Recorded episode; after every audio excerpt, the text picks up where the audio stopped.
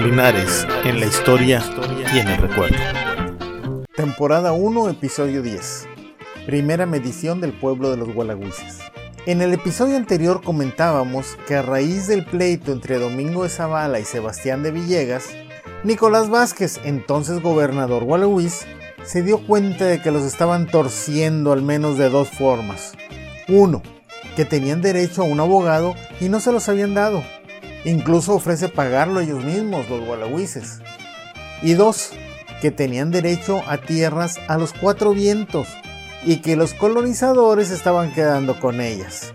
Este Nicolás Vázquez inicia el pleito legal metiendo escritos a todos lados pidiendo justicia. También platicamos que en medio de esto sucede una tragedia familiar. Se muere la hija única de doña Anastasia y esta cambia el nombre de la hacienda de Nuestra Señora de los Ángeles por el de Nuestra Señora de la Soledad, misma hacienda que estaba donde está ahora la Maguellada. En todo esto, Villegas y sus amigos le apuestan a la burocracia. Los trámites se hacen lentos o no se hacen. Este es un pleito que se va desarrollando en cámara lenta. El pueblo de San Cristóbal también crece, pero también en cámara lenta.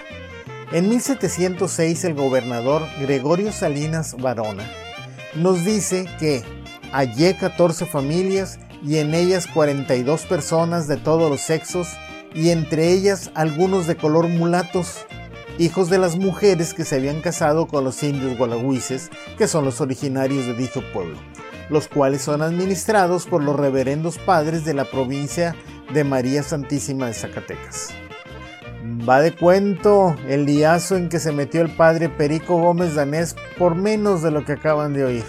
Perico hizo un muy interesante estudio de los libros de bautismos de la misión de San Cristóbal y se le ocurrió dar una plática de ello en Huala.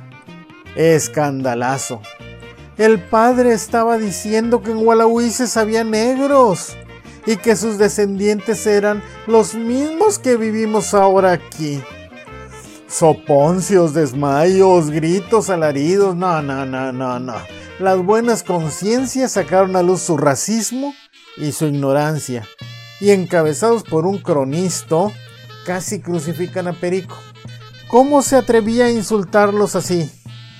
Y algo semejante le pasó a Linares a este hablador que oyen ahora, porque hubo ofendidos cuando dije que descendíamos de negros y mulatos, incluido yo, por el lado de los Basaldúa, por mi abuelo materno.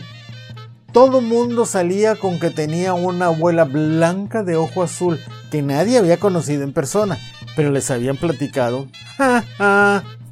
Pues lo mismo pasa hoy aquí. Ya habíamos dicho que Sebastián compró un esclavo negro y que mulatos venían entre los pastores que entraban con ganado trashumante. Los Basaldúa eran unos pastores que llegaron con el ganado trashumante. Y también otros negros y mulatos que llegaron a cultivar la caña y a hacer piloncillo y azúcar. Y sí, son nuestros ancestros, descendemos de ellos. Por eso tenemos a veces hasta en la misma familia unos más prietitos, otros menos prietitos, uh, um, pues por las mezclas. Pues aquí ya tenemos uno de los muchos documentos que nos hablan, en este caso, de gualagüises que se habían casado con negritas o mulatas. Y de seguro hubo negros y mulatos que se casaron con mujeres gualagüis pero no estaban en el pueblo. ¿Por qué? Porque la mujer se iba a vivir a la casa del marido. Bueno, este año de 1706, aprovechando la visita del gobernador, el nuevo gobernador gualagüiz, Diego González, ya que Nicolás había muerto, aprovecha para entregarle un escrito exigiéndole que ya no se hiciera pato. Bueno, lo dejan palabras bonitas, pero a fin de cuentas eso le dijo. Que necesitaban su abogado, y además que les midieran las tierras, porque ni siquiera les soltaban los arados y yuntas que eran de ellos, todos los tenían los frailes y los colonizadores. Entonces estaba ahí un fraile muy canijo que se llamaba Juan de Menchaca. Este, en lugar de proteger a los indígenas, que era su misión, quería y, de hecho quedaba bien con los de la lana, con Sebastián, con Zavala, los amigos y parientes de estos. Al gobernador Salinas no le queda más remedio que aceptar que sus antecesores estaban actuando mal y nombra a Miguel Rodríguez de Montemayor como medidor. Digo, para que me odien un poquito más en Walla, después de decirles que también descienden de negros y mulatos, déjenme decirles que este Miguel Rodríguez de Montemayor es mi tatara tatara abuelo. Oye, pues no dijiste que también descendías de negros y mulatos. Pues también. Si han oído hablar de mestizaje, de mestizos. Pues en México y en Nuevo León y en Gualahuises y en Linares, todos somos una mezcla. En nuestro caso de españoles, indígenas, negros, mulatos. Pues bueno, estábamos en que nombraron a mi tatara tatara abuelo, para los genealogistas estrictamente en octavo grado, como medidor para determinar los terrenos que le correspondían a los gualagüises. Obviamente Zavala hace mil y un maromas, Protesta, vuelve a protestar, pero el palo ya estaba dado. Y Sebastián, calladito, calladito. ¿Por qué?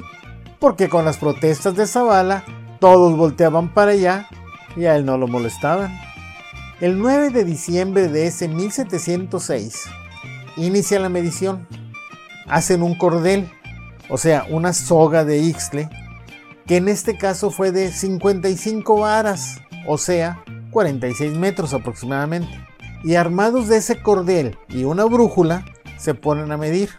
Ya hemos contado que para medir se colocaba un jinete con una punta del cordel en un lugar. Un segundo jinete se iba en el rumbo indicado hasta que la soga estuviera tirante, y ahí se detenía y quedaba fijo. El primer jinete avanzaba hasta alcanzarlo, lo rebasaba y se iba hasta que el cordel volviera a quedar tirante y ahí se le iban llevando. El primer pleito fue ¿dónde empezamos? Los colonizadores decían que de la iglesia, los gualagüises que desde donde terminaban las casas. Nada tontejos porque sí le ganaban bastantes metros. A fin de cuentas empezaron desde la puerta de la iglesia y se fueron rumbo al oriente 51 cordeladas y pusieron una mojonera de piedras para señalar. Adivinen dónde es el punto. Exacto, en cinco señores. Por cierto, y de pasada, los cinco señores son Jesús, José y María, San Joaquín y Santa Ana, que eran los padres de María y abuelos de Jesús. Los que dicen que eran tales o cuales hacendados, o mienten o inventan. Bueno, ahí en cinco señores estuvo esa mojonera que puso mi tatarabuelo hasta 2010 en que las aguas del Alex se las llevaron. El lugar donde estaban está dentro del patio de una casa de esas que ya construyen a la orilla del río. Si van y preguntan, ahí les dicen dónde estaba, se los muestran. Son buena onda los de cinco señores. Y ahí se ve el rodetito del aplanado. Por cierto, las autoridades deberían recuperarla. Esa es una prueba adicional de que allí era la frontera de que ahí se midió. El documento dice que estaba dejando libre el cajón del río San Cristóbal, es decir, llegaba hasta la ribera izquierda del río, visto siempre en el sentido que corre el agua. Bueno, luego de medir y poner la mojonera en cinco señores, se regresaron al lugar donde habían empezado, o sea, la puerta de la iglesia, y con ayuda de la brújula se siguió la línea derecha hasta llegar al arroyo que llaman de El Cangrejo, en el cual hubo 94 cordeladas no habiendo pasado más adelante por no pasar el arroyo donde se puso una mojonera en correspondencia a la del río de San Cristóbal. Pues sí, el otro punto es el cangrejo. Sí, al igual que cinco señores, siguen siendo aún hoy la frontera de Gualahuises. Ya con esos dos puntos y la puerta de la iglesia, cerraron el cuadro y dijeron, ya está. Pero notemos algo. Aunque las leyes decían que era a los cuatro vientos, solo midieron para un lado. Casualmente, para el lado de las tierras de Domingo de Zavala. Para el lado de Sebastián de Villegas Cumplido, ni la finta hicieron. Ni para el lado de sus sobrinos apellidados de la Mancha. Chalupa y buenas. Para echarle flores a mi tatara tatara abuelo, Miguel Rodríguez de Montemayor, con solo el cordel y la brújula, vean lo que logró. De la puerta de la iglesia a la mojonera de cinco señores son 4.980 metros. medidos con tecnología actual por el que está hablando ahorita. Ese otro recorrido, deberían hacerlo, de Gualahuises a Cinco Señores por el antiguo camino. Y de la misma puerta de la iglesia al cangrejo son 5080 metros. Es decir, tuvo una precisión del 98%, solo 2% de error, 100 metritos. Y aparte, si medimos el ángulo entre las dos líneas, es de 91.87 grados en vez de los 90 del ángulo recto. O sea, hace un error de apenas 1.87 grados. La precisión también es de 98%. Y esto lo lograron con una soga y una brújula, nada más. Esos eran ingenieros. Yo todavía me pierdo en las calles de Huala cuando voy por los tacos y gorditas o por el pan. Y luego tengo que andar usando el GPS al teléfono y la guía de Google Maps y a veces le fallo. Por cierto, saludos a José Luis Casanova, el mejor pan de Walla. Comercial gratis, compadre. No pagado, no te lo voy a cobrar, es gratis. Claro, si me lo pagas con unos panecitos, pues te vuelvo a recomendar. ¿Ya viste, Cuino? A ti también te hago comercial. Me pagas con unos tacos. Está bien. Bueno, resumiendo. En la visita del gobernador Gregorio Salinas Varona, nos deja datos de quienes vivían en San Cristóbal, incluyendo las mujeres negras y mulatas casadas con gualagüises, además de recibir un escrito del nuevo gobernador gualagüiz, Diego González, urgiéndole las medidas de las tierras reclamadas desde los escritos de Nicolás Vázquez. El gober nombra a Miguel Rodríguez de Montemayor para que haga las medidas, las que se hacen el 9 de diciembre de 1706 fijando las fronteras, todavía actuales, en Cinco Señores y el Cangrejo, aunque lo hicieron de un solo lado, del del Domingo de Zavala, dejando sin tocar las tierras de Sebastián y sus sobrinos. Todo esto ocurre antes de que nadie pensara en fundar una villa y todavía años antes de que llegara el duque de Linares como virrey. Por si les han contado las muelas con otras cosas, siempre salidas de esas mentes fantasiosas, yo no sé cómo les hacen para imaginar tanta cosa. Obviamente, los gualagüises no quedaron contentos. Y en episodios siguientes, veremos que nunca, nunca se quedaron con los brazos cruzados. Agradecemos nos hayan acompañado en esta emisión.